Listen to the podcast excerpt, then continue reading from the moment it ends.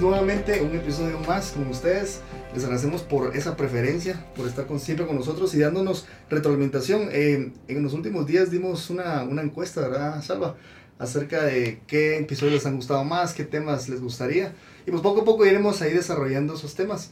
Les, agradezco, les agradecemos perdón, por esa retroalimentación y por esos tips, ¿verdad? Hoy tenemos a un invitado muy especial, eh, es Eric Pérez, eh, pues él es experto en el tema de financiero y sobre todo en las finanzas personales, ¿verdad? Para, para poder ver cómo nosotros salimos de esas deudas, eh, mejoramos nuestra cultura financiera y pues varios temas que nos va a compartir Eric. Te agradecemos Eric por estar con nosotros hoy. sé que va a ser un tema muy interesante, que aquí van a salir otros temas más para desarrollar, ¿verdad Eric? Buenísimo. Oh, buenísimo, Jaime Salva, gracias por el tiempo, por la oportunidad. Estoy contento de estar con ustedes y la verdad que me siento honrado y me encanta el podcast, así que les agradezco. Muchas gracias. gracias, Eric. Y bueno, Eric es, es, esposo y padre de dos hijos, es licenciado en Administración de Empresas y un minor en Finanzas de la Universidad Francisco Marroquín. Tiene un máster en Administración de Empresas de la Universidad Católica de Chile y tiene una amplia experiencia en finanzas corporativas, en gestión de proyectos, planeación estratégica y gestión de talento. Además, pues es un life, eh, life coach and business coach y es apasionado por las finanzas personales y por aprender. Y bueno, Eric, detrás de cada emprendimiento siempre hay una historia que te llevó a este punto de inflexión. En tu caso, Mi Sentido Financiero, que es una plataforma de educación de finanzas personales, la cual pues yo, yo soy fan de hace unos 3, 4 meses que, que la conocí. Y yo entiendo que te has formado y trabajas en el área corporativa, pero actualmente estás emprendiendo esta plataforma eh, a mí me gustaría saber cómo y por qué nació esta intención de compartir ahora tus conocimientos en finanzas personales. Gracias, Alba. Pues mira, nace la verdad primero porque eh, por mucho tiempo yo pensaba, yo me consideraba alguien que sabía de finanzas personales, que como había estudiado administración de empresas y como había tenido un minor en finanzas, creía que saber cómo gestionar mis, mis finanzas personales y con el tiempo me di cuenta primero que no era cierto, que creía saber mucho, pero la verdad es que no sabía muchas de las cosas básicas que había que saber para tener una vida financiera personal en orden. Y después eh, me empezó a, a, generar un dolor y una insatisfacción ver a gente cercana a mí metida en problemas financieros que son perfectamente evitables. Muchas veces que pasan porque no sabemos, porque no nos educamos y lastimosamente las universidades, las escuelas, los colegios no nos enseñan sobre finanzas personales. En, en, administración de empresas te enseñan a las finanzas de un tercero, a llevar las finanzas de una empresa. Yo te sé cuadrar un balance y esas cosas las sé hacer, pero no sabía cuadrar lo mío y tenía descontrol en lo mío. Pero entonces me doy cuenta de esto y después con el tiempo me di cuenta que de nada me servía saber si yo no podía ayudar a más personas a tener mejores conocimientos y a tomar mejores decisiones. Al final mi sueño es que las personas en Guatemala y en Latinoamérica a través de la educación financiera eh, dejen de vivir en este círculo vicioso, horrible que es estoy condenado, y digo condenado entre comillas, a vivir en la pobreza porque así nací y porque así me tengo que morir y porque no hay otra opción en mi vida. Y la verdad es que conforme más estudio finanzas personales me doy cuenta que eso es una, es una mentira que está arraigada en nuestra cultura y que yo quiero ayudar a las personas a, cambiar, a quitarse esa mentalidad y a darse cuenta que no es tan importante cuánto yo ingreso, sino qué hago con esos ingresos, ¿verdad? Entonces, eh, es por eso es que me estoy enfocando en hacer esto como mi sentido financiero, porque el sentido financiero, o como dicen, el sentido común a veces es el menos común de los sentidos y a veces hacemos cosas que no tienen sentido financiero. Hace lógica en el momento que lo hacemos, pero no tiene sentido financiero. Y por eso, por eso escogí ese nombre y por eso esa plataforma. Y como les decía, esto fue lo que me llevó a tomar la decisión de, bueno, es el momento que ya dejo de soñar con hacer algo y empiezo a hacer algo para ayudar a las personas a tomar mejores decisiones sobre su vida al final del día. ¿Verdad? Entonces y excelente, eh, a mí me llama la atención que da lo del nombre y te lo voy a consultar, ¿verdad? Pero suena lógico y es cierto, muchas veces cuando pensamos, bueno, voy a comprar esto y de verdad que hacemos un análisis, bueno, no, es que lo quiero, es que yo me quiero meter a deuda, realmente estoy pensando en, en, algo inmediato, pero no estoy pensando a largo plazo. Y ya después vienen las deudas, viene esa, esa pena, esa, esos problemas que al final, y no solo son problemas personales, sino que a veces como tenemos familia, pues ya familiares, los amigos, etcétera. Entonces, eh, eh, oportuno de verdad que, que, nos hayas comentado esto. Y en el tema de emprendimiento, hablando, hablando de esto, pues obviamente al final, pues sí nos comentas que trabajas, también estás en, en, una corporación, pero además esto lo hacías alterno, lo haces alterno. Claro. Pero llegó un momento entonces dijiste, bueno, yo quiero hacerlo y es obviamente por lo que nos comentabas, hay personas que eh, necesitan, ¿verdad? Y, y, dijiste, bueno, sí, yo quiero mejorar esta parte, pero hay personas que todavía se están quedando atrás, o sea, tienen esas ganas de emprender, quieren hacerlo, pero no lo hacen. Y muchas veces unos eh, emprenden porque, bueno, sí renuncian de alguna empresa en donde están y dicen, bueno, yo tengo ganas de hacerlo y voy a renunciar todo lo demás para dedicarme a esto. Otros empiezan un emprendimiento porque los despidieron, Obviamente ya no tienen ese ingreso, entonces dicen, obligadamente tengo que ver qué hago. Muy pocos lo hacen porque dicen, bueno, yo quiero emprender algo, yo quiero hacerlo y, pues lo tienen alterno como tu persona, ¿verdad? Entonces, ¿qué crees que, que, hace que esto suceda? Primero, que por qué muchos esperan hasta que sean despedidos, ¿verdad? Hasta que haya una necesidad y por qué no lo hacen alterno, ¿verdad? ¿Por qué crees que las personas les cuesta tanto emprender? Bueno, mira, yo no soy un experto en emprendedor, te lo digo porque la verdad es que es algo que, que, me ha costado a mí personalmente hacer. Sin embargo, yo creo que parte de las cosas es que dejamos que el temor o las creencias que tenemos acerca de lo que son nuestros límites nos, nos impidan actuar. Entonces, yo, por ejemplo, durante el proceso cuando, cuando me estuve certificando en coach, estuve haciendo varios ejercicios de análisis de qué quería, ¿verdad? Y por qué quería hacer lo que estaba haciendo y para qué lo estaba haciendo. Y en eso me di cuenta que estaba deteniéndome yo mismo, pensando en, no, es que qué vergüenza, van a pensar, alguien va a pensar algo malo de mí. Eh, porque mi familia se va a burlar de mí, porque mi esposa o porque mis hijos, mis amigos. Y resulta que todas esas limitantes están en nuestra mente. ¿verdad Y mucho de lo que nos detiene a hacer las cosas somos nosotros mismos. Y es esas barreras mentales que nosotros nos ponemos y que cuando te atreves a dar un paso, te das cuenta, ah, no, no, estaba tan difícil. No estaba tan difícil, ¿verdad? Ah, y puedo, y sí puedo. Y sí puedo. Y, y muchas veces, y por ejemplo en mi caso yo decía, es que no estoy suficientemente preparado para. Mm, Entonces tengo que estudiar mucho más, tengo que leer mucho más, tengo que hacer no sé qué pero solo eran excusas para no empezar. ¿Verdad? Hasta que un día dije, oh, bueno, hoy, hoy es el día. Y en mi, en mi receso de almuerzo empecé a escribir mi primer blog, empecé a armar la página, compré el dominio, hice todo como en una hora. Y empecé, ¿verdad? Y, y dije, bueno, no, ahorita voy a empezar, hoy voy a empezar y se acabaron las excusas. Y ese fue el día en que empecé. Y de ahí para acá, pues ya llevo un buen tiempo metiéndole tiempo a esto, ¿verdad? O sea, dedicando tiempo, no tengo que ha sido fácil, requiere esfuerzo, requiere disciplina y requiere tiempo aparte. Entonces hay que encontrar el tiempo. Porque algo que no te, no, no te dije en mi video es que también soy deportista, pues corro bastante y entonces ah, meto todo. lo vi por el Garmin. sí, sí, sí, el reloj se nota, ¿verdad? Entonces hay que encontrar la forma de meter todo en el espacio, pero muy, pero te das cuenta que puedes cuando lo quieres hacer, ¿verdad? Y cuando una cosa se vuelve una prioridad en tu vida, entonces ya no es tan difícil hacerlo. Y esa es la diferencia entre lo que es importante para vos y lo que es solo algo que quisieras hacer.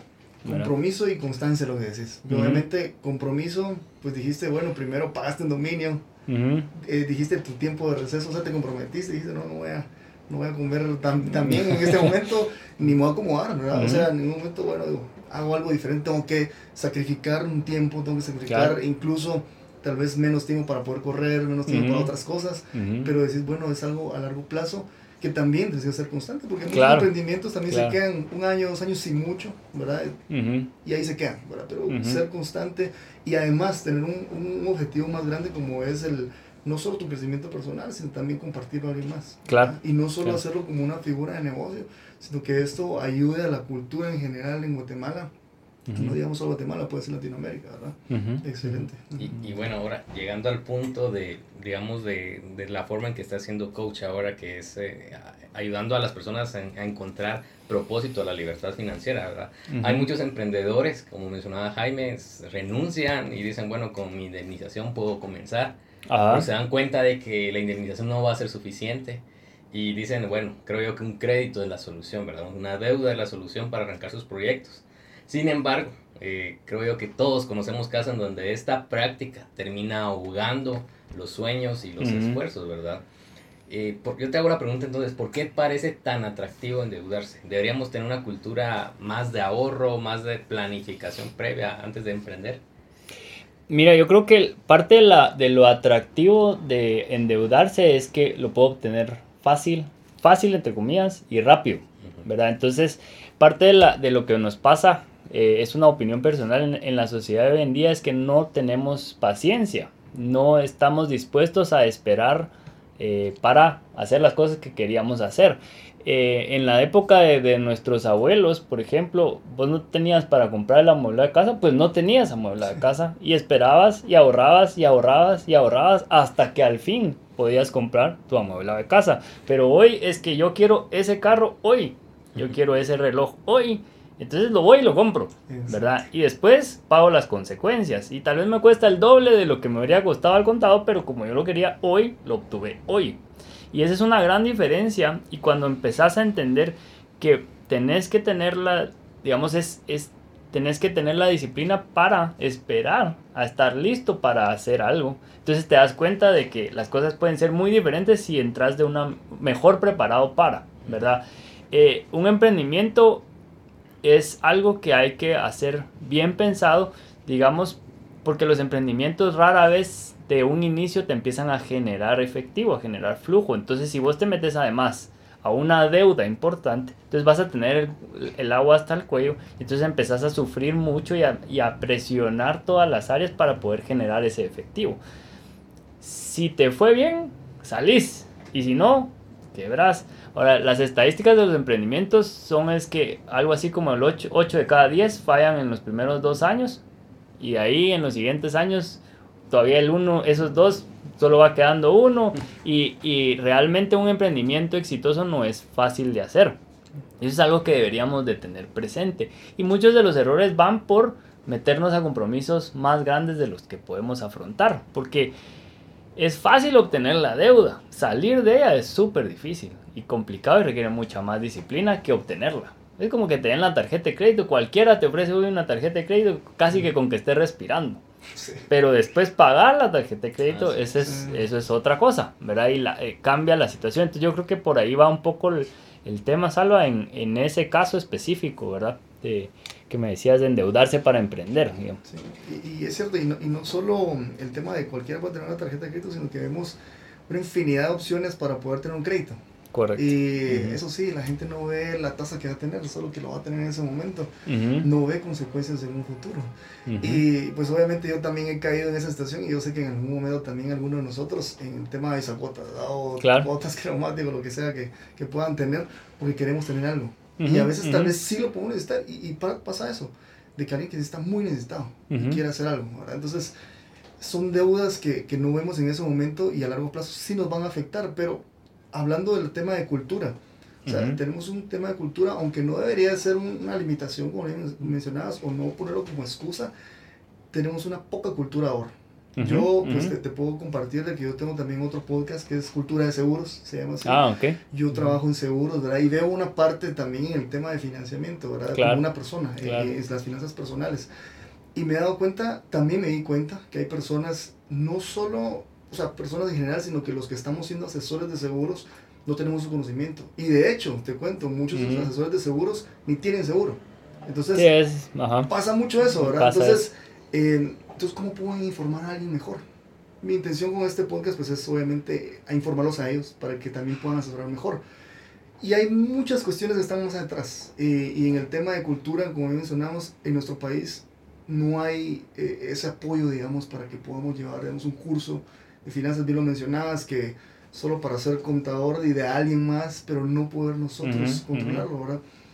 Ahora, hay un, nos recomendarías, digamos, algún tipo de sistema que has utilizado y que recomendás a, a las personas que das el coaching o, quienes, apoyas, en el que yo diga, bueno, puedo tener mi ahorro y mi deuda al mismo tiempo. ¿Cómo te puedo decir esto? Bueno, yo tengo un porcentaje que yo siempre voy a dar de ahorro, pero hay un porcentaje que siempre yo voy a utilizar para comprometerme a largo plazo para mi endeudamiento. Porque obviamente hablemos como es, hay personas que así lo hacen, ¿verdad? Entonces, sí, no es que siempre tengan ahorros, sí hay un endeudamiento que ellos tienen. Algún tipo de sistema que yo pueda decir, bueno, yo me voy a endeudar en esto y yo voy a ahorrar esto. ¿Y, y, qué porcentaje sería el ideal? Bueno, esa pregunta así tal cual no me la habían hecho, así que me, me hiciste pensar un poco. Pero mira, yo creo que la parte de la... Ahora, yo pienso cuando pienso en este tema, pienso en que uno debería aspirar a ser próspero integralmente. Y para mí, parte de la definición de prosperidad integral es no tener la deuda, ¿verdad? Esa es parte, para mí, esa es una definición personal, ¿verdad? Pues cada quien puede... ¿Por qué? Porque yo siento que la deuda lo que hace es que es como, yo pienso, hago una analogía, quiero subir una escalera, pero me pongo una piedra de 30 libras en la espalda y entonces voy a subir, porque voy a subir. Pero me va a costar bastante más que si no la tuviera. Y, y un poco así pasa con las deudas. Entonces, ahora, si tú quieres decir, bueno, mira un método, bueno, hay un libro interesante que se llama El hombre más rico de Babilonia, que lo, ahí explican un método o un porcentaje y lo que hizo esta persona, o digamos el método que sugiere es, dedicas 10% a tu ahorro y 20% para pagar tus deudas hasta que saliste de las deudas. Ah, entonces en el momento que salís de las deudas, vas ahorrando más y más y más, ¿verdad? Y entonces empezás a invertir esos ahorros y a generar a partir de esos ahorros. Porque parte de lo que tenemos que por lo menos yo quiero dejar de que la gente crea es que la única forma de salir adelante en la vida es teniendo deudas. Porque no es la única forma, ¿verdad vos? Es lo que se nos ha hecho creer, pero no es la única forma. Apple, una de las empresas más grandes del mundo, no tiene deuda, ¿verdad? Eh, es más, tienen tanto efectivo que no saben ni qué hacer con él. Eh, entonces, hay ejemplos de empresas que pueden estar sin deuda y pueden tener una excelente situación financiera. Es cierto, en empresas se usa bastante más la deuda que, que porque es una parte normal, digamos, en una empresa, pero existen ejemplos de cosas que se pueden hacer sin esa deuda, ¿verdad? Ahora, yo no estoy ciego a la realidad. La gran mayoría de nosotros tiene o ha tenido una deuda y esa es la realidad. Ahora, lo que sí es cierto es que si tú te pones un, un objetivo claro hacia dónde quieres ir, entonces vas a ver si la deuda te va a ayudar o no a largo plazo, ¿verdad? Y te vas a poder tomar la decisión de conscientemente decir, bueno, esta deuda me va a empujar hacia lo que yo quiero o me va a arrastrar y me va a limitar de alcanzar lo que yo quiero. Un poco por ahí lo pensaría yo, pero digamos para una respuesta bien larga para decirte si quieres un método, ese puede ser un método. Eh, mi recomendación es si es a nivel personal, usa el método de Dave Ramsey de los siete pasos y te vas directo a generar riqueza. Porque en ese momento vas a estar en la capacidad de hacer muchísimas otras cosas que, que cuando estás endeudado no Simplemente no puedes. Entonces, desde tu punto de vista, no es que hayan deudas sanas, ¿verdad? Sino realmente es la filosofía de cada persona la que te va a hacer hundirte más en la deuda o salir pronto de ella, ¿verdad? Claro, lo que pasa es que, digamos, mira, hay situaciones en la vida en la que me, voy a inventar una situación. Tenés una crisis de salud súper grave y no tenés los recursos para afrontarla, pues ni modo, te endeudas, ¿verdad? Tomaste la... Y la salud no, es negociable, entonces vas a hacer lo que tenés que hacer y, y te recuperas, ¿verdad? Ese tipo de deudas, pues las tomás, ¿verdad? Pero tomar, por ejemplo, deudas de consumo es, es, una forma en la que rápidamente vas a retroceder porque estás pagando cosas al doble o más caro de lo que te costaría si lo hubieras pagado de contado, simplemente porque no tuviste la paciencia en muchos casos para comprarlo de contado, ¿verdad? Entonces, de nuevo, las deudas, digamos, como te digo, en empresas es mucho más utilizado y si lo haces, sabes manejar, puede ayudarte, apalancarte y hacerte crecer y ayudarte a crecer, pero tiene que ser bien manejado, ¿verdad? Y también en el momento en el que las cosas empiezan a complicar y estás muy, muy endeudado, muy apalancado, usan, es un término que se usa mucho en, en finanzas empresariales, rápidamente las cosas se pueden poner muy complejas, ¿verdad? Entonces, eh, eh, hay, eh, la, en el podcast, en uno de los de ustedes, escuché el término presunción de futuro que usaron y cabalmente es eso, ¿verdad? Cuando yo tomo una deuda, sea cuotas de una tarjeta de crédito que no me cobra intereses, o sea que sí, me cobré intereses, de todos modos estoy presumiendo que mi nivel de ingresos va a ser su, igual o mejor en el futuro. Pero ¿qué pasa si mañana me quedo sin trabajo? Que puede pasar y pasa todos los días. Y nos puede pasar a cualquiera en cualquier momento, sea porque tenés tu empresa o porque estés en relación de dependencia. Entonces, ya tenés el compromiso. Y la deuda no se va a ir porque yo me quedé sin trabajo. La deuda iba a estar y solo va a crecer.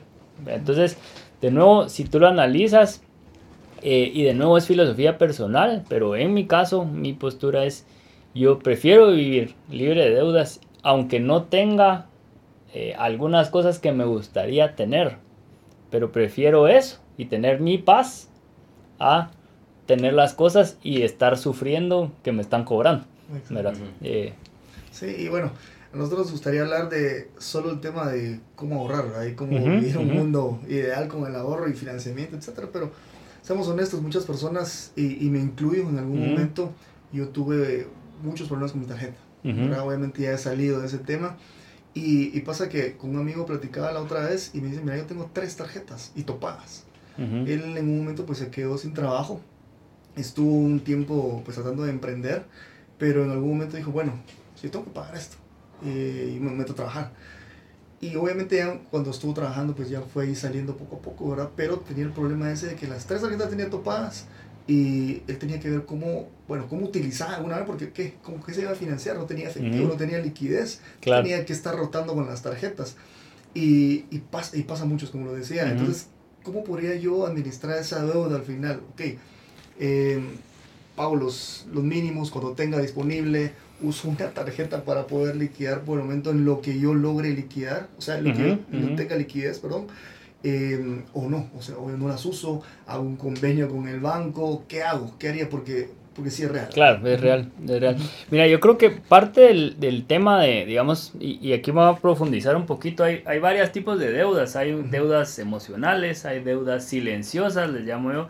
Las silenciosas son las que te presté algo y nunca me lo devolviste o al revés eh, un libro, unos zapatos, una agua, lo que sea, o tal vez tu familia te prestó dinero y no te cobran, no te cobran intereses, entonces es una deuda silenciosa, pero ahí está, ¿verdad? El compromiso ahí está. Aparte tener las deudas financieras que son con tarjetas, bancos, etcétera, y tenés deudas de usura que son deudas donde pues vas con un prestamista estos de un día, que es gente, ¿verdad? Y esas cosas es, otro, otro nivel, digamos, de, de deuda que puedes tener. Ahora, tratando de responder a tu pregunta, bueno, lo más importante o lo primero es que tenés que tomar la decisión. a Reconocer que tenés un problema, tenés una situación y tomar la decisión firme de cambiar esa situación. Esa es la primerísima, porque si yo no reconozco que tengo un problema y ahí voy jineteando y jugando y pago con esto y para... Entonces, definitivamente eso no te va a sacar. No te va a sacar. Luego, ya, ya definiste que tenés un problema y ya sabes la magnitud del problema. Entonces, tenés que, hay varios métodos para salir de deudas. El que a mí más me gusta es el método de bola de nieve, que es uno que recomienda Dave Ramsey, eh, que básicamente, ¿qué es lo que haces? Va, lo primerísimo es, tenés que definir un fondo de emergencia. ¿Por qué? Suena extraño, pero es así un fondo de emergencia. ¿Por qué? Porque cuando uno está metido en problemas, pareciera que eso como que a Morphy le avisan y entonces Morphy se va a parquear en tu casa y entonces empieza a pasar de todo a vos y, y a tal persona ah, está súper endeudada, pero además se le arruinó esto, se quebró, le pasa todo. No sé por qué, pero suele suceder. Entonces, el fondo de emergencia lo que te va a hacer es permitirte tener un respiro cuando tengas una emergencia y no tener esa cosa de endeudarte más para atender la emergencia. Ojo, la emergencia es una emergencia real. ¿verdad? Una emergencia real es mi hijo se cayó, se quebró el brazo, hay que pagar eso. Se me arruinó el carro y ese es mi medio para moverme, hay que arreglarlo. Se me, no sé, se me quebró el vidrio de la ventana en la sala, pues, y hay que arreglarlo, ¿verdad? Esas cosas hay que arreglar. Esas sí son emergencias. Una emergencia no es me invitaron a cenar hoy, híjole, no, no lo había planeado y entonces me voy. O me, está en oferta mi camisa favorita que he querido hacer eso no es una emergencia. Entonces defines tu, tu, fondo de emergencia. Depende de tu nivel, así es tu fondo de emergencia. Depende de tu situación actual. Entonces después listas, listas todas tus deudas. De menor a mayor. De menor a mayor. Y a la par los pagos mínimos que tenés que hacer para cada una de esas deudas. Entonces ya tenés un listado de una situación actual, ¿verdad? Entonces decidís, bueno, ahora voy a empezar a pagar todo lo que pueda hacia la deuda más pequeña. Esa es la primera que tenés que tratar de pagar. Y agarras una cosa como que si es medio obsesivo para salir de esa primera deuda. Algo que conviene mencionar es, si estás casado y tenés, o, eh, y tenés familia, esto es un tema familiar, no es un tema personal. Si lo escondes de tu pareja, lo único que vas a generar es un problema adicional. Simplemente se va... Infidelidad financiera mediana. Infidelidad financiera. y mira, a mí no me, ese término no me encanta, pero es un problema más. O sea, si tu esposa o tu esposo no sabe de la situación, eso eventualmente lo vas a ver. Y solo va a ser un gran problema adicional al que ya tenés encima. Entonces, uno tome la decisión juntos y sea un propósito juntos, porque lo que viene no va a ser alegre va a ser duro, pero te va a sacar. Entonces, regresando al método, ya tenés listadas tus deudas, entonces empezás a atacar, a pagar los mínimos en todas las deudas, en las grandes, y en la pequeña empezás a pagar el mínimo más todo lo que puedas. Todo, todo, todo, todo digamos, Dave Ramsey es un poco exagerado en la forma que lo expresa y dice, vende todo hasta que los niños de la casa piensen que a ellos ya los vas a vender también. O sea, ponete obsesivo con tratar de salir de la deuda. Entonces salís de la primera y tenés tu primer victoria. Entonces ya sentiste esa emoción de que sí puedes hacerlo. Entonces empezás a atacar la segunda. Con el dinero que te sobró de la, de la cuota de la primera, ya puedes dedicarlo a pagar la cuota de la segunda. O sea, le agregas a eso a la cuota que ya estás pagando en la segunda y con las demás seguís con el mínimo. Entonces eso empieza a generar cierta cadencia o cierto efecto de velocidad, digamos, y por eso le llaman bola de nieve, porque empieza chiquito y empieza a crecer rápidamente. Ahora, esto te va a llevar tiempo. ¿Y por qué el método funciona? Porque está probado que cuando nosotros tenemos que hacer algo difícil, las pequeñas victorias te ayudan a mantener ese momento, ese ímpetu.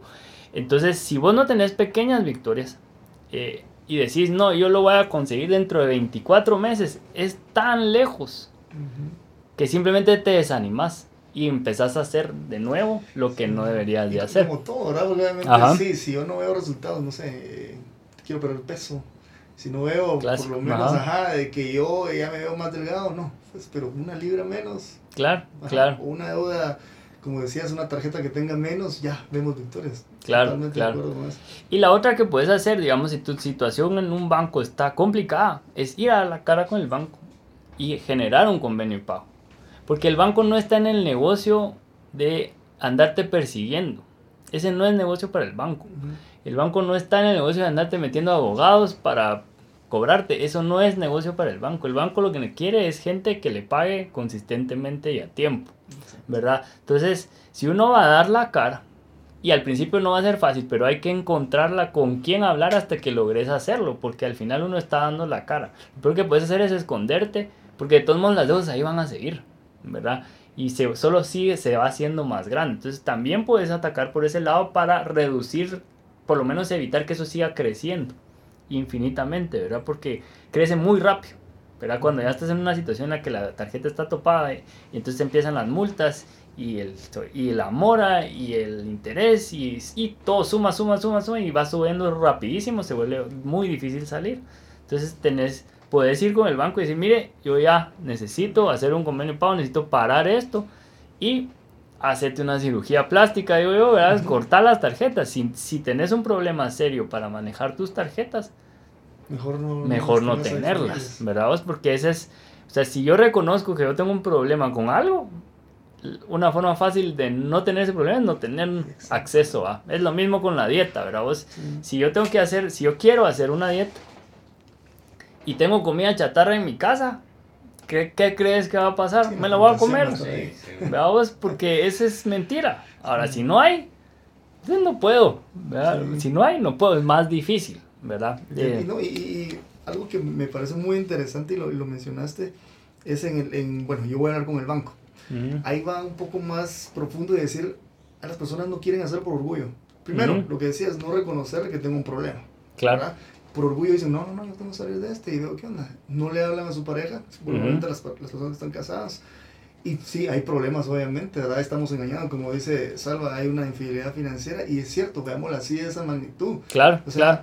Qué, qué feo de que ella pues se, se iba a enterar, mira, tenés esta, y ya hay más problemas, me, me, voy de la casa. Claro, es, se complica y es más, todo. nosotros no estamos dando una solución, sino un problema inicialmente. Ujú. Entonces, qué mejor que hablarlo, aunque en ese momento va a ser difícil, ¿verdad? En ese momento va a ser así como, "Ah, la gran, qué pena, pero mira, tengo esto, hagamos esto, ayúdame. Y si no me quieres ayudar, bueno, por lo menos sabe de esto, Claro. tengo este problema, ¿verdad? Entonces Claro. yo voy a salir y comprometerse a tal nivel de decir, bueno, dejando el orgullo diciendo en esto con el banco, mira, tengo esto, ¿verdad? Ayúdame. O sea, no me van a ayudar a pagarlo, pero por lo menos Claro, decir, por lo menos. tengo un convenio, Ujú. quiero salir de esto. Quito mis Claro. tarjetas, no las puedo usar. ¿verdad? Y en el futuro efectivo, sabiendo que es un problema para nosotros. ¿verdad? Entonces, excelente, gracias por, comentarle. Y sé que Ujú. muchos les va a ayudar esto. ¿Por qué? Porque Qué muchos bueno, ya saben este problema, saben que lo tienen, o si no saben porque no han querido reconocerlo, ahí está el problema. Entonces, Claro, está el problema claro. para muchos, y no es secreto, como te decía, todos quisiéramos ahorro, todos quisiéramos inversión, pero no salimos de ese problema inicial. Porque también hay muchas cosas, aunque no es excusa, ¿verdad, Eric? Ujú. que nuestra cultura sí es. O sea, Ujú. nuestros papás nos han enseñado, comprarte una casa, endeudarte para pagar tu maestría, endeudarte para hacer tu, no sé, por casarte inclusive, porque Claro. muchos invierten una gran cantidad para poder En, casarse. en la ¿verdad? fiesta de la Ajá, boda. o sea, ¿no? uno dice, bueno, invito a todos mis amigos eh, en endeudo. En lugar hacer algo pequeño así, realmente para decir, bueno, miren, no tengo dinero, ser honestos, Ujú. y voy a hacer nada más esto. Claro. Voy a tener un carro nada más, no dos carros, uno para cada uno, porque obviamente no tenemos en este momento y poco a poco vamos evolucionando. Y también porque necesito, ¿verdad? Entre comillas, Ajá. pero realmente no tengo, no, no puedo hacerlo, entonces hasta que tenga la cantidad de dinero, digo, bueno, ya, lo invierto y no Claro. tengo eso a largo plazo que tengo que pagar. Claro, Sí. claro. Bueno, a mí Ujú. también obviamente me iluminó muchas cosas, No, qué bueno. mucho y Buenísimo. para muchos les va a ayudar esto, ¿no?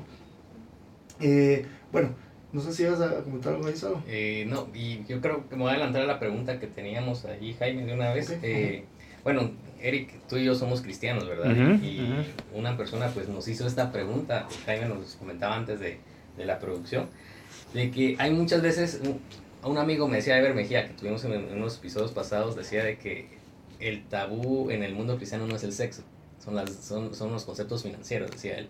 Es de lo que menos se habla en, en la iglesia, en la iglesia. Pero un amigo nos pregunta, oyente del podcast, lo siguiente, ¿qué pasa si tengo una deuda muy fuerte?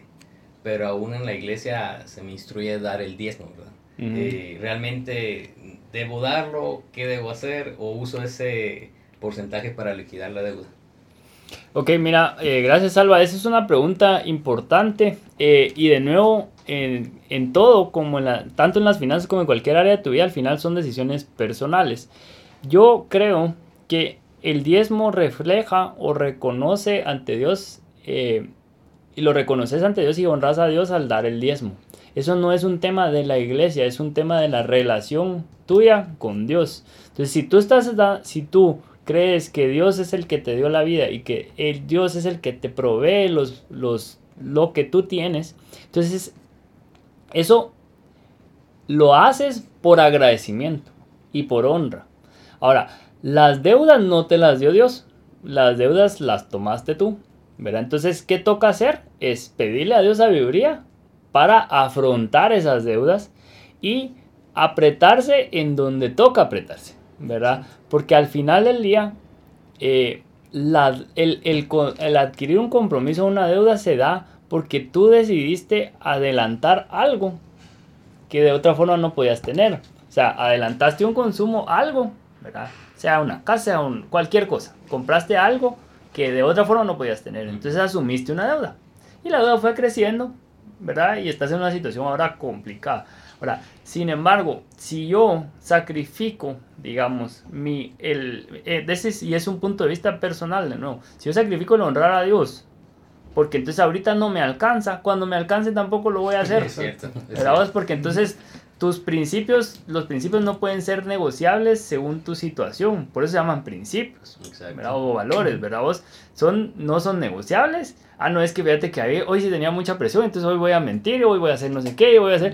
Pero cuando estoy bien, entonces ahí sí yo soy 100%, por, ¿verdad? La- así no funcionan las cosas, ¿verdad? vos? Los principios son principios y los cumples en el momento difícil y en el momento bonito, ¿verdad? Porque si tu corazón no está en el lugar correcto desde el principio y entonces dices, ah, no, es que esto es mío y no reconozco que Dios me lo dio, entonces yo estoy en una situación en la que yo creo que yo por mis fuerzas voy a salir de esto. Entonces ah, es mucho mejor usarlo para la deuda que para el diezmo. Pero estoy fallando en ver que Dios es el que me dio la provisión para empezar. ¿Verdad? Y también Dios me puede dar la ayuda para salir, pero yo tengo que hacer el trabajo. ¿Verdad? Porque yo hice, o sea, yo tomé la decisión de entrar. Yo tengo que hacer lo que haya que hacer para salir. ¿Verdad? Eh, no le puedo echar ahora a Dios sacame de esta porque yo me metí solito. ¿Verdad? Eso no funciona así, ¿verdad? Pienso, pienso, que muchas veces uno comete eh, el error de decir, Señor, ayúdame en esto, ¿verdad? Necesito prosperar o dar fruto pero no está dispuesto a arar la tierra, a limpiar la maleza, a limpiar el campo donde va a caer la semilla, ¿verdad? Claro. y, y, la semilla no, no da fruto al instante. No, es un proceso. ¿Verdad? Lleva tiempo, ¿verdad? O el, el bambú lleva siete años para llegar a estar productivo. Y la gente que siembra bambú hace siete años estaba pensando, yo dentro de siete años voy a cosechar eso. Y es lo mismo con nuestra vida. ¿verdad? Las semillas las tenés que sembrar hoy. ¿verdad? Va a dar fruto cuando dé fruto. Y el fruto va a llegar en su tiempo. Pero si tu corazón está en el lugar incorrecto, entonces no vas a poder dar fruto.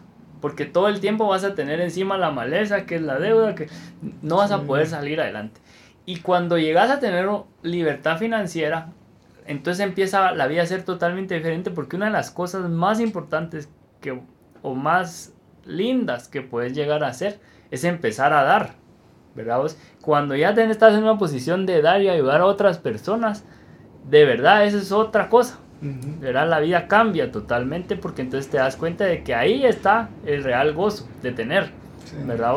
Eh, Margaret Thatcher le atribuyen la frase que decían que el buen samaritano pudo ayudar a, a la persona que encontró en el camino dañada y lastimada porque tenía con qué ayudar. No, estaba, no fue a pedir prestado al mesonero a ver si le prestaban para ayudarlo. No, él dijo, aquí te dejo y si te hace falta, mañana te vuelvo, te traigo y te pago lo que haga falta. Entonces es, muy, es una situación bien diferente en pedir ayuda, en estar en una situación en la que pedís ayuda, a estar en una situación en la que podés dar ayuda, ¿verdad? Y eso es al final lo que la libertad financiera te va a llevar, ¿verdad vos? Y esto no estoy hablando de ser millonario, estoy hablando de estar en una situación en la que vos podés vivir dentro de tu esfera, digamos, o donde vas a vivir, vivir bien, cómodamente y además ayudar, ¿verdad? Y honrar a Dios con, con, el diezmo, ¿verdad? Bueno, digamos, obviamente en la parte cristiana, mirar esta parte, para alguien que no sea cristiano, un ejemplo, igual sería el dar este 10% que yo tengo para alguien más. O sea, lo decías, muchos tal vez ven eh, yo quiero vivir como rico y por eso me compro esto, tengo esto, esto, pero ¿por qué no viven como rico y, y, dan a las personas también? Así como lo claro. ¿verdad? Cuando uno tiene libertad financiera, pues da un porcentaje a los demás y, es gratificante, ¿verdad? Claro, puedes y también, personas que no tienen y de verdad también están endeudadas, también, aún eso, aparte de eso, igual están dando, ¿verdad? Entonces, eh, siendo cristiano no, igual es una cuestión de agradecimiento, ¿verdad? A, a Dios o agradecimiento a la vida de que uno tiene y tiene la capacidad si no tal vez financiera, pues el tiempo, ¿verdad? Para alguien más eh, aportar en, sí. Y parte de eso también es aportar, obviamente, yo quiero, como, mencionábamos, yo quiero salir de mis deudas, yo quiero hacer esto, pero si no integramos a nuestra familia, no integramos a, nuestro grupo de, de, apoyo, nuestro grupo de familiar, amigos, etcétera, eh, vamos a estar solos en este camino, lo cual es muy difícil. Entonces, hoy tampoco tenemos coach, no tenemos a alguien que nos apoye. Entonces, qué importante es pues compartir todo esto con nuestra familia. Entonces, mi pregunta es esta, eh, si tenés algún tipo de consejo que yo pueda decir, bueno, a mi familia, pues yo la, ya, la llevo a esto, a esta educación financiera, a mi hijo, ¿verdad? O a mis hijos que en el mundo tenga, tengan más, ¿verdad? Eh, o las personas que tienen más, más, más familia también, ¿qué pueden ellos para hacer para poder educarlos? Eh, que les puedan enseñar, bueno, primero ahorrar, primero que valoren el dinero que uno tiene, que uno tiene como ingreso y que ellos digan, bueno, sí, papá se esfuerza para esto, tengo que valorarlo, tengo que pedirle más, eh, o sea, ser oportuno es más, ver cómo le ayudo para que él pueda ser próspero. ¿Qué consejos nos darías para, para para, para mí, ¿verdad? que tengo familia, también para Salva que tiene esposa y para los demás que nos están escuchando? Bueno, mira, yo creo que lo primero que hay que hacer es autoeducarse. ¿verdad? Es, yo soy, tengo que saber de qué estoy hablando y después aplicar, ¿verdad? Porque yo no le puedo decir a mi hijo, mira, hace deporte, si a mí nunca me mira hacer deporte, ¿verdad? Vos no le puedo decir, mira, cuida tus finanzas y me mira sufriendo todo el tiempo para ajustar para, ¿verdad? Vos, eh, Entonces, uno es educarse, dos, ser consecuente o ser, eh, ¿verdad? Eh, consistente, pues, ¿verdad? Porque yo no le puedo decir, hay, hay gente que dice que, el, que los niños no te escuchan, te imitan. Exacto. Y yo creo fervientemente en eso. Y al final si yo les enseño a mis hijos desde hoy, miren, es, miren lo que voy a hacer. Miren qué bonito le pudimos ayudar a, esto, a esta persona. Miren, dimos a la iglesia, en la iglesia el diezmo, gracias a, gracias a Dios porque tenemos para hacerlo. Mira, eh, yo quisiera tener esos zapatos, ese carro, pero ahorita no me los puedo pagar. Entonces me voy a esperar, voy a ahorrar y lo voy a tener cuando pueda. Eso es mucho más valioso que cualquier curso, que cualquier cosa que puedas decirle a tus hijos, ¿verdad? Porque ellos lo van a vivir. Entonces, si tú lo vivís, esto ya está impregnado en un, ¿verdad? Entonces, es, digamos, eh, mi esposa tuvo la dicha de su papá, fue sumamente, digamos, una persona que ahorró mucho. Él, él, se preocupó mucho porque creía que se iba a quedar ciego, entonces trabajó mucho y se preocupó por, por prever para su futuro. Entonces, ella ya lo tiene, ¿verdad? El, el, buscar ahorrar, porque está en su ser. No necesita un curso, no necesita, claro que ayuda, pero, no, pero está ya metido porque es algo que, digamos, en, lo dice, en términos chapín, lo mamó, ¿verdad? Porque ya está así como... Está, en la casa, pues, si lo viviste todos los días, entonces es más fácil. Y lo mismo es con esto, ¿verdad? Vos? Y yo quisiera, no quisiera que la gente se quede pensando, no, pero es que esto es súper difícil no, no es súper difícil.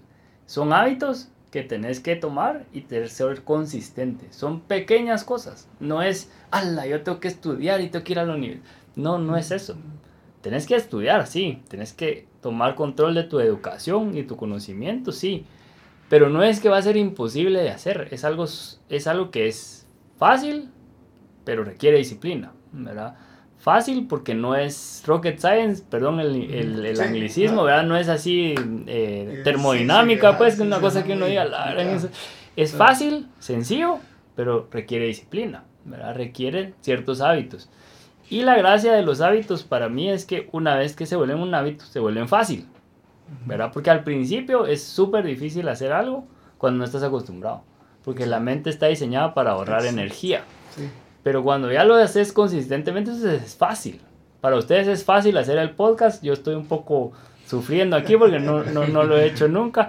Pero para ustedes es fácil. es lo mismo, ¿verdad? Podemos hacer lo mismo, ¿verdad? Que nos gustó, de hecho, hablar, pensar que alguien más nos iba a escuchar, qué pena. Lo que decíamos, qué pena, y qué nos van a decir, pero también nosotros pedimos retroalimentación por lo mismo. O sea, no vamos a ser perfectos en nada.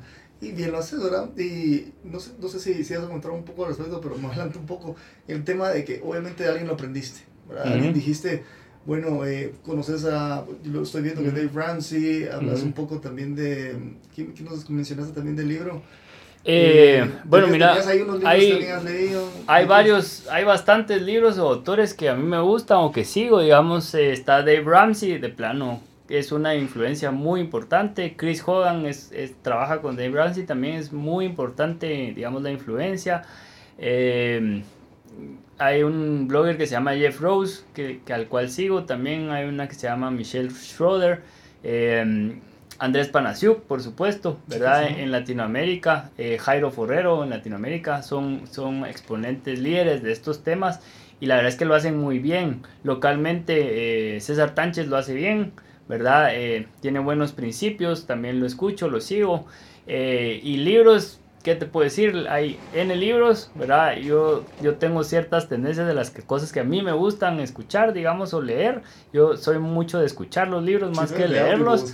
Sí, entonces... Eh, ahí entró, ahí hay muchos autores, ¿verdad? Ahí está Robert Kiyosaki, Padre Rico, Padre Pobre, está Chris eh, Hogan, como te decía, de, de Millionaire o o Retirarse Inspirado es otro de sus libros. Dave Ramsey con eh, La transformación total de su dinero. Ese es un libro que yo le recomiendo a cualquier persona. No importa tu situación, no importa si sos millonario o estás quebrado, el libro es genial. Hay muchos ejemplos de Estados Unidos, pero en esencia lo que dice el libro es, es lo que necesitas hacer, ¿verdad? En tu vida financiera. Entonces, y, bueno, eh, ya para terminar, eh, pues amigos, pueden encontrar, ¿verdad? A Eric Pérez en su página Mi Sentido Financiero, tanto en Instagram como en Facebook. Correcto. ¿Qué planes tienes para, para la comunidad, digamos, de Mi Sentido Financiero? ¿Estás haciendo videos? ¿Estás generando publicaciones diarias? Las cuales, pues, te agradezco. Pues, yo soy fan de la página. Y, Gracias, y, y es por eso que hoy estás acá en el, en el podcast, porque así tu contenido es bastante valioso. Eh, o cómo podrían contactarse personalmente por alguna sesión de coaching, por ejemplo. Pues como dijiste en las páginas de, de Facebook eh, y de Instagram, me pueden escribir ahí en, en mensaje directo, también el, el, correo mi. Eh, estoy usando y en mi página también, mi sentido financiero.com, ahí también pueden contactar. ¿Qué planes tengo? Mira, la verdad es que durante este año voy a seguir generando contenido. Me estoy preparando para ya empezar a escribir por lo menos un pequeño ebook. Estoy en ese proyecto ya. Estoy trabajando ya en algunas iniciativas adicionales como generar ya un set de charlas, eh, digamos, establecidas. Estamos armando unos empezando a armar unos desayunos con otro coach amigo y estamos buscando hacer varias cosas para, para que la gente pueda contactarnos y pueda conocer un poco más de, de lo que estoy trabajando, ¿verdad? O y los principios que, que, quiero compartir a las personas.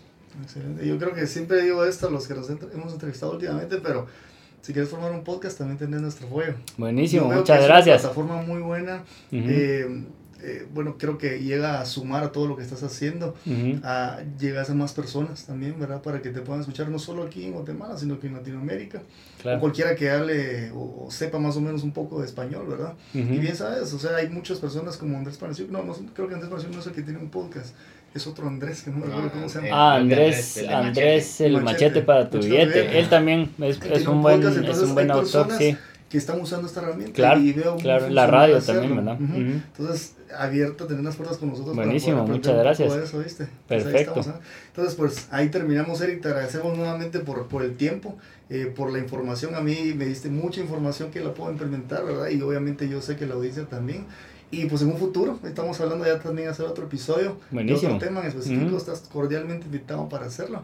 Y pues te va a ayudar para foguear y hacer tus podcasts, ¿verdad? Ah, bueno. Entonces, eh, agradecemos nuevamente, Eric, y, y, pues también a la audiencia que, que nos sigan también en nuestras redes, comunidad Storydoers en Facebook, C Storydoers en Instagram y Twitter y pues que nos compartan qué, qué pensaron de, de, de, este episodio, qué, algunas situaciones que ellos tengan, ¿verdad? Personales. Claro. Eh, que nos puedan, preguntas exacto, de casos específicos también, claro, que quizás podríamos conversar en, en, un próximo episodio de casos específicos como el que te propusimos hoy de, de este amigo que tiene las tarjetas sí. a tope, ¿verdad? Claro, no, y, claro. y, sí se van a dar, ¿verdad? Entonces Buenísimo. te los podemos trasladar o igual directamente que te hablen en tus redes sociales y pues podemos ir desarrollando y apoyando a las personas, porque realmente esto es un tema que sí se pega a lo nuestro. ¿Por qué? Porque nosotros queremos crear historias, queremos hacer emprendimientos, queremos escribir libros, pero un problema que siempre se da es lo financiero. ¿verdad? Entonces, si claro. no tenemos esto claro, obviamente lo demás no puede funcionar. ¿verdad? Entonces, uh -huh. así que muchas gracias amigos por, por estar nuevamente con nosotros y nos vemos en una próxima. Sí, y recuerden, en Comunidad Storydoers, todos juntos aprendemos a hacer de nuestros sueños historias que contar. Hasta la próxima.